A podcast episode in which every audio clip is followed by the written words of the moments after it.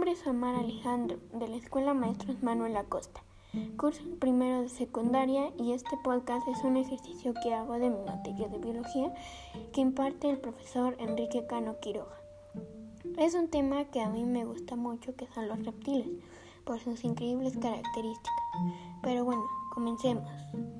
Los reptiles suelen ser caracterizados como animales de sangre fría pero esto no quiere decir que no tengan emociones o que sean increíblemente crueles. Lo que sucede es que no mantienen automáticamente una temperatura corporal constante. En un ambiente cálido, un reptil consigue calor de su entorno. En un ambiente frío, un reptil está frío. Necesitan tumbarse al sol para mantener el calor de su cuerpo. Seguramente cuando han ido a bosques o a parques donde hay muchas rocas, a veces se pueden ver algunas lagartijas entre las rocas para calentarse. La principal característica de estos animales vertebrados es que tienen la piel cubierta de escamas y tienen un origen prehistórico. Aparecieron hace 315 millones de años aproximadamente.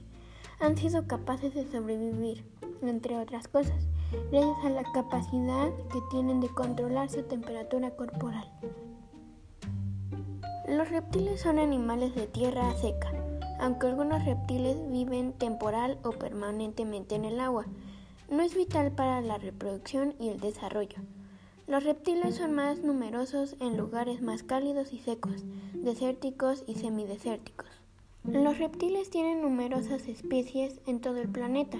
Algunos ejemplos son cobra, caimán, iguana, dragón de comodo, camaleón, víbora, tortuga y cocodrilo.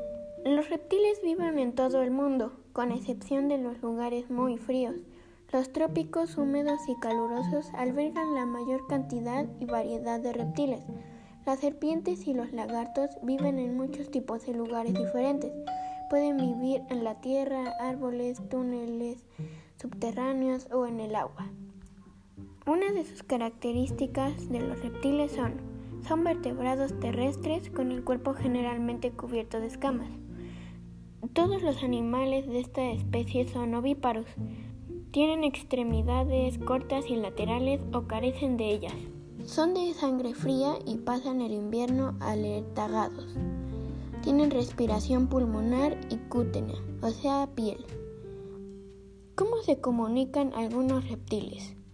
Bueno, los reptiles se comunican de varias maneras. A veces la comunicación es visual, como en muchos lagartos. Las serpientes se comunican químicamente a través de sus feromonas. Y bueno, ese es mi podcast de biología. Espero les haya gustado y que hayan aprendido algo sobre los reptiles. Adiós.